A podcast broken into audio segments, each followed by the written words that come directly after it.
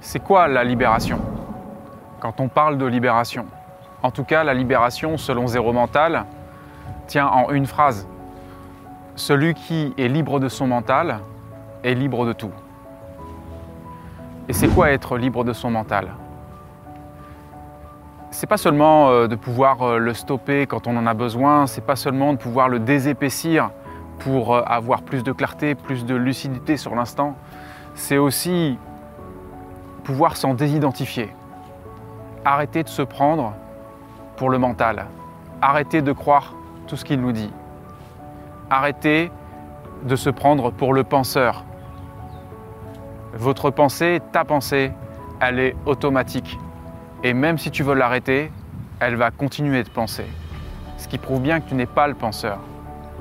C'est quoi être libéré, être dans ce que certains vont appeler la libération C'est de pouvoir s'affranchir de tous ces liens imaginaires qui sont absolument virtuels et qui constituent aujourd'hui, pour l'instant, ta vie, ton univers, ton monde et toutes les histoires que tu te racontes.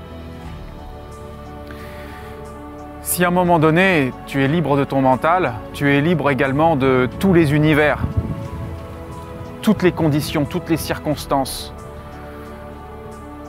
toutes les émotions, toutes les limites, toutes les croyances, tous les blocages.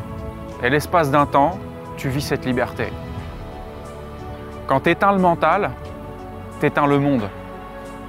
Et tu t'éveilles à ce soi initial qui est déjà ce que tu es avant même d'être identifié à quoi que ce soit, avant même d'être conditionné à quoi que ce soit.